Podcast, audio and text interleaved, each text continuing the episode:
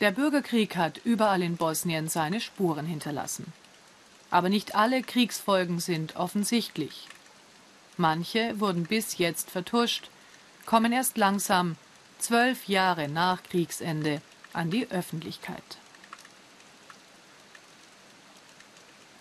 Allen ist 14. Seit ein paar Jahren weiß er, dass sein Zuhause in Goraste nicht das Haus seiner leiblichen Eltern ist. Ich bin kein Kind, das aus Liebe gemacht worden ist, hat er gleich zu Beginn unseres Treffens gesagt. Dieser Gedanke beschäftigt ihn sehr. Denn allen weiß jetzt, wie wichtig Liebe ist. Er weiß es von seinen Adoptiveltern, die seine Großeltern sein könnten und zwei längst erwachsene Kinder haben. Muharem Muhic hat im Kriegskrankenhaus von Goraste als Hausmeister gearbeitet. Und dabei hat er das Baby ins Herz geschlossen, das von seiner leiblichen Mutter nach der Entbindung zurückgelassen worden war. Die Krankenschwestern haben es verhätschelt, aber niemand hat daran gedacht, den kleinen Allen aufzunehmen. Es war Krieg, das Essen reichte nicht mal für die eigene Familie.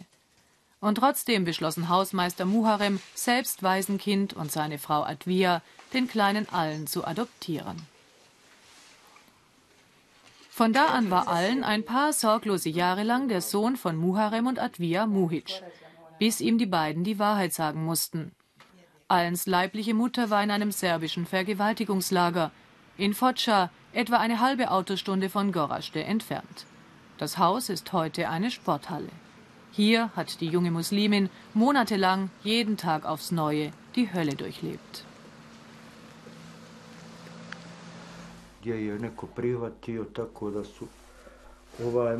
Es kamen ja nicht viele Frauen dort aus Foča zu uns nach Goraste. Die meisten gingen in ihre Dörfer zurück. Aber Allens Mutter war hochschwanger, deshalb kam sie zu uns ins Krankenhaus. Nach der Geburt wollte ihr die Hebamme ihren Sohn in den Arm legen, aber sie wollte ihn nicht mal sehen. Sie hat gesagt, das Kind interessiert mich nicht. Während sich die Hebamme dann um Allen gekümmert hat, ist sie spurlos aus dem Krankenhaus verschwunden. Dok su babice oko djeteta, ona je pobjegla iz bolnice, već niko ništa za nju nikad. Ich kann mir überhaupt nicht vorstellen, wie eine Mutter ihr Kind weggeben kann. Wenn ich ihn anschaue, ich liebe ihn so sehr. Aber vermutlich war sie damals abgrundtief verzweifelt. Ich weiß nicht. Allen hasst die Serben jedenfalls.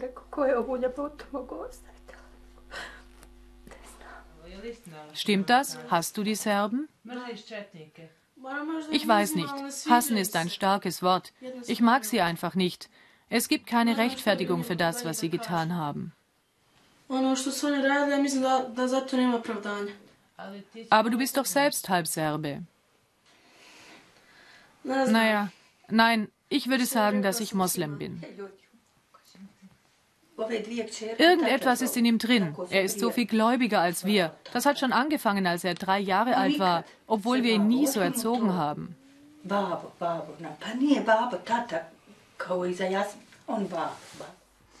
Muharem Muhic glaubt, dass der damalige Lagerkommandant von Foča, Miladin Vukovic, Allens leiblicher Vater ist. Vukovic wurde vor kurzem wegen Massenvergewaltigung im Lager Foča zu fünf Jahren Haft verurteilt. Muharem und Advia bewegt das alles sehr.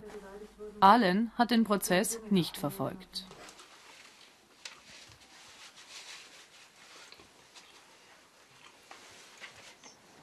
Falls der 14-Jährige in ein paar Jahren doch einmal auf der Suche nach Antworten sein sollte, hier in der Kleinstadt Zenica könnte er sie finden. Am Stadtrand liegt das sogenannte sichere Haus von Medica, der einzigen bosnischen Hilfsorganisation, die im Krieg vergewaltigte Frauen bis heute betreut und ihnen eine Berufsausbildung, zum Beispiel zur Friseurin, ermöglicht.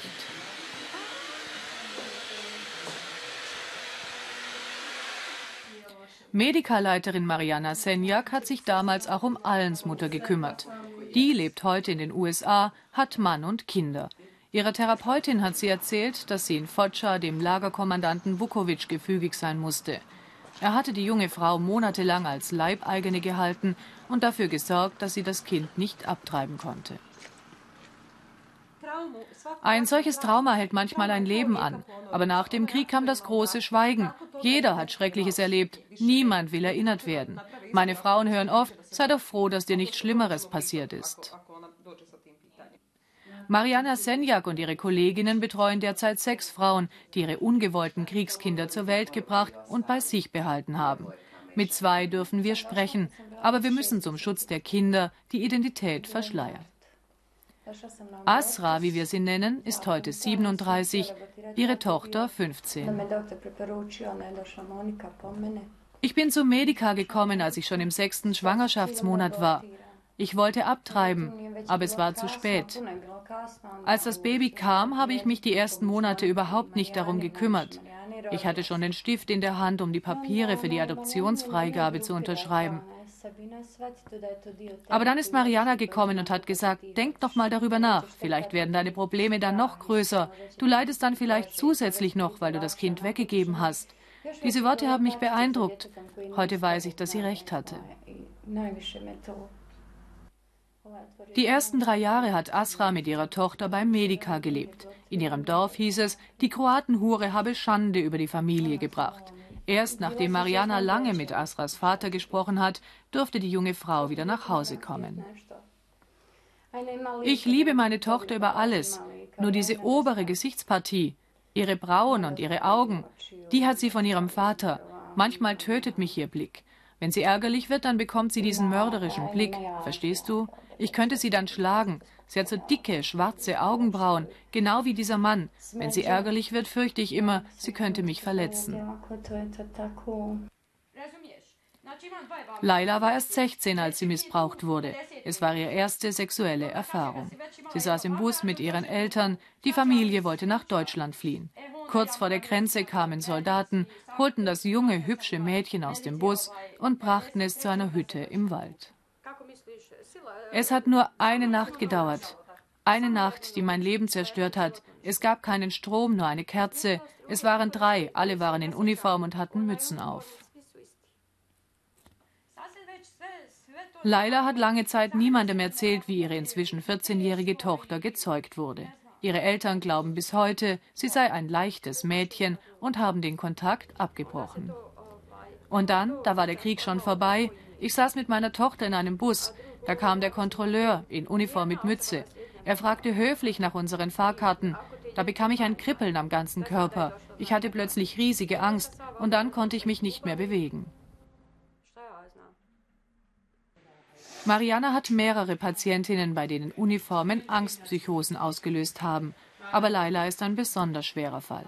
Es gibt Tage, da kann sie sich überhaupt nicht bewegen und sie erträgt es kaum, angefasst zu werden. Ihre Tochter weiß bis heute nicht, warum ihre Mutter so krank ist. Und jetzt kommen diese Fragen. Wie hat mein Vater ausgesehen? Wessen Augen habe ich? Ich versuche dann immer das Thema zu wechseln. Die Wahrheit würde doch die Beziehung zwischen uns zerstören. Alle Kinder wollen doch hören, dass sie ein Produkt der Liebe sind. Nur irgendwann muss ich es ihr sagen. Aber um Gottes Willen, wie denn? Verstehst du mich? 20.000 Frauen, so wird geschätzt, sind im Bosnienkrieg vergewaltigt worden. Aber die Kriegskinder sind bis heute ein Tabuthema. Niemand fragt nach ihnen und ihre Mütter schweigen, sogar die Adoptivmütter. Denn auch Allen hat erst vor fünf Jahren von einem Schulkameraden erfahren, dass er adoptiert ist.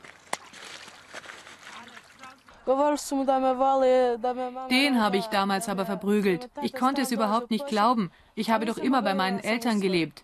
Meine Eltern haben mir doch gesagt, dass ich ihr Sohn bin.